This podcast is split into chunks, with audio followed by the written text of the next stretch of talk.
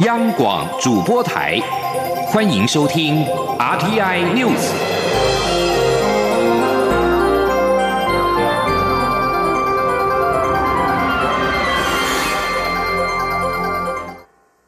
各位好，我是主播王玉伟，欢迎收听这节央广主播台提供给您的 RTI News 新闻。首先带您关注武汉肺炎的疫情。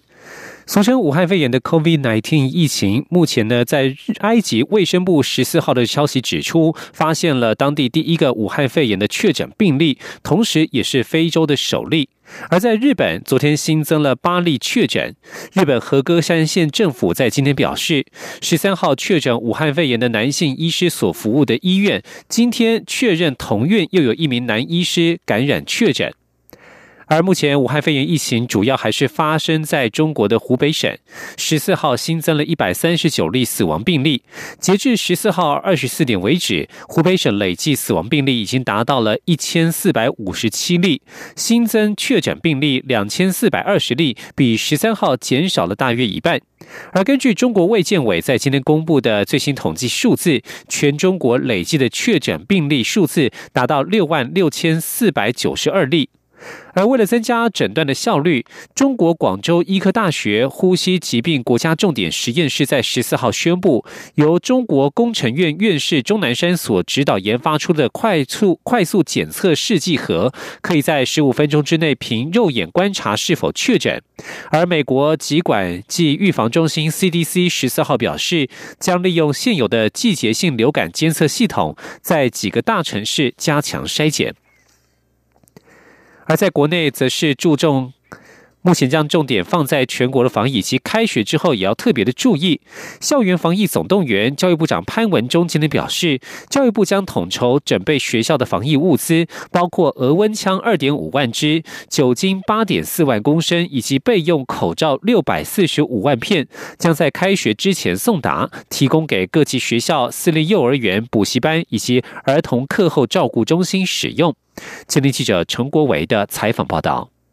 教育部十五号临时召开记者会，说明高中职以下学校开学后的各项防疫措施。部长潘文忠表示，目前已统一购买二点五万支额温枪、八点四万公升酒精以及六百四十五万片备用口罩。教育部将比照先前配送私立幼儿园备用口罩的机制，将防疫物资配送到各校，而且从二月初已陆续配送，预计开学前可以配送到位。潘文忠说，开学后每个月也会持续提供各校消毒酒精。每个月啊也会准备九点四万公升，持续来补充学生、教职员所需要的这些呃相关在消毒各方面的准备工作。教育部强调，备用口罩属于防疫备用物资，提供学校临时发现学生及教职员工在校园内出现发烧、咳嗽、喉咙痛、呼吸急促等不适或紧急状况者佩戴，以每五十名教职员工生发放一盒的原则计算配送数量。教育部提醒学生落实勤洗手、呼吸道卫生与咳嗽礼节，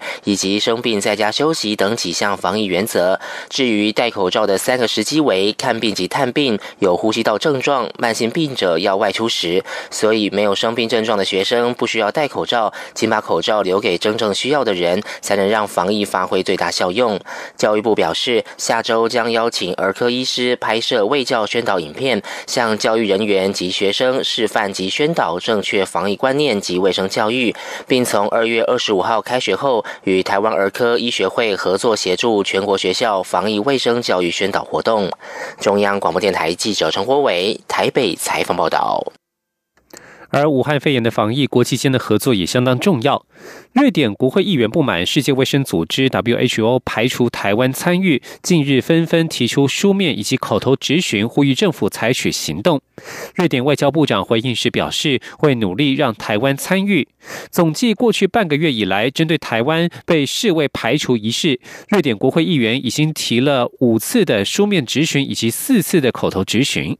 现在，国际社会支持台湾参与世卫组织以及世界卫生大会的声量越来越大，不断凸显我方诉求的正当性与急迫性。外交部在今天再度呼吁世卫组织将台湾纳入体系，并邀请我方出席世卫大会。而外交部也会持续加强与各方的合作，积极开拓参与空间。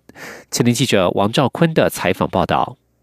欧洲地区支持台湾参与世卫组织的声量持续不断。在六位欧洲议员于欧洲议会发言力挺之前，欧洲跨国国会有台小组主席成立的福尔摩沙俱乐部才刚联名致函世卫组织，要求世卫组织更正对台湾的不当劣势。另包括法国、德国、荷兰、芬兰、瑞典、卢森堡、西班牙、意大利、斯洛伐克等国的国会议员，都曾陆续表达支持台湾立场。除欧洲外，美国、日本、加拿大、墨西哥、智利、秘鲁、厄瓜多、哥伦比亚、委内瑞拉等国国会议员，以及美国、加拿大、欧盟、日本等行政部门高层，以及美日澳加等驻台机构，还有台湾的友邦，同样都纷纷发声力挺台湾。外交部表示，国际社会史无前例的声量。凸显台湾争取参与世卫组织各项诉求的正当性与急迫性，因此要呼吁世卫组织邀请台湾参与世卫大会及其他技术性会议、机制与活动。外交部发言人欧江安说：“我国政府强调，唯有将台湾两千三百万人民完整的纳入 WHO 的体系，才能够确保全球的防疫无缺口及漏洞。”外交部重申。参与世卫组织是我国全体人民的期盼，在政府与民间锲而不舍的共同努力下，国际支持及国际媒体的关注每年都显著增加。外交部会加强与相关部会及民间团体侨团的合作，再接再厉争取参与，另也会鼓励支持台湾的个人或团体，能以理性方式敦促世卫组织。协助台湾完整参与国际医卫及防疫体系。中央广播电台记者王兆坤台北采访报道。带您关注午间的最新讯息。今年一月二号，UH 六零 A 黑鹰直升机失事意外，造成前参谋总长沈一鸣上将等人殉职。空军司令部今天指出，初步判断，因为山区天气骤变，直升机瞬间进云，飞行员来不及爬高应处，触地坠毁，属于环境与人因的复合因素。请听记者郑林的采访报道。H 六零 M 黑鹰直升机一月二号在新北平林宜兰交界处失事，造成前参谋总长沈一鸣等八位将士殉职。事发隔日，军方寻获黑盒子，并在一月八号交由美国在台协会送往美国，上周运返台湾。空军司令部十五号举行记者会，说明初步事实调查结果。空军司令部指出，依运安会及美方解读资料，黑盒子没有实质损坏，飞行全程主警告未触发，发动机。动力输出与飞行员操作同步，机械故障可能性低。空军司令部依现有市政，初步判断失事原因是因为山区天气骤变，云雾浓厚，飞行员为避开云层调整飞机仰角，但经过山头后瞬间进入云中，飞行员来不及爬高应处，因此触地坠毁，属于天气、地形与人因的复合因素。确切噪音要等待专案小组比对美方解读的所有专案资料，还有残骸见识等调查程序，进一步分析确认后，完成最后的调查报告。在惩处方面，国防部共惩处五人，包括空军司令熊厚基自行处分记过一次。第一位就是我们第四联队救护队上校队长林家田，啊，大过一次，调离限制，预化三月一日生效。因为第四联队上校副连长。郑中平，好记过两次；第三位是第四联队少将连队长田永贤，记过两次；第四位，好司令部中将副司令范大伟，记过一次。至于本人，哦，发生非安重大的事件，负全军非安成败之责，自请惩处，记过一次。空军司令部表示，关于失事调查作业，会继续执行飞机残骸移运、损伤见识、事实资料交叉比对等调查分析作业。调查报告完成前，也会邀请运安会、民航局、美方技术代表及国内学者共同审查，以招公信。空军司令部指出，面对如此重大飞安事件，空军坦诚面对、务实检讨，除了有效精进飞行员应变训练外，也计划加装机载气象雷达，提供早期预警，利飞行员预先应变或采取必要措施，提升飞行安全。央广记者郑玲采访报道。持续关注医药消息。二月三号深夜，由湖北武汉搭专机返台的国人有二十八人在新北市乌来检疫所接受隔离。新北市长侯友谊与中央流行疫情指挥中心指挥官陈时中今天前往乌来检疫所，鼓励防疫团队慰问工作人员的辛劳。陪同探访的卫福部附属医疗及社会福利机构管理会执行长王必胜表示，此行是为了鼓励第一线的防疫人员，感谢他们连日的辛劳。恰好新北市长侯友谊也有意探访，两人临时约时间成行，避免前后来到造成检疫所的不便。王必胜表示，此行主要是了解第一线防疫人员在执行业务有没有遇到困难。如果有第一线人员反映现场消毒管理的流程、监视器等问题，陈时中都只是入案速办。行程当中没有接触到任何一名被隔离的民众。指挥中心也很感谢新北市府的帮忙，双方无缝接轨，让防疫工作更顺畅。继续关注的是民生讯息。蔡英文总统在去年底宣誓，今年将扩大办理租金补贴。内政部营建署近日已经陆续预告相关草案，除了补助的户数由六万户加倍为十二万户，所得限制也从现行最低生活费一点五倍放宽为二点五倍。新制预计今年七月上路。前天央广记者刘品希的采访报道。为了减轻广大租户族的负担，蔡英文总统去年底宣誓将扩大实施租金补贴。内政部近日已经陆续预告相关草案，除了增加补助对象，由一般户扩大纳入单身婚育青年，补助户数由六万户加倍为十二万户。另外，也放宽所得门槛。由每人每月所得不超过最低生活费一点五倍，提高为二点五倍，让更多人可以符合申请条件。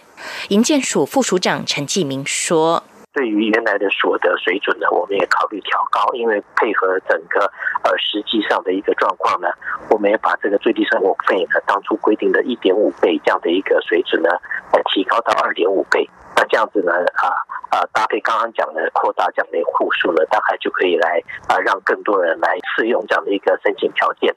这次说法也一并放宽动产限额，从现行比照中低收入户的标准，放宽为中低收入户的两倍。以台北市为例，如果要申请租金补贴，每人每月所得门槛将由新台币两万四千八百七十元，大幅放宽为四万两千五百一十三元。动产限额则由十五万调高为三十万。至于高雄市，每人每月所得门槛由一万九千六百四十九元放宽为三万两千七百四十八元，动产限额翻倍为二十二万五千元。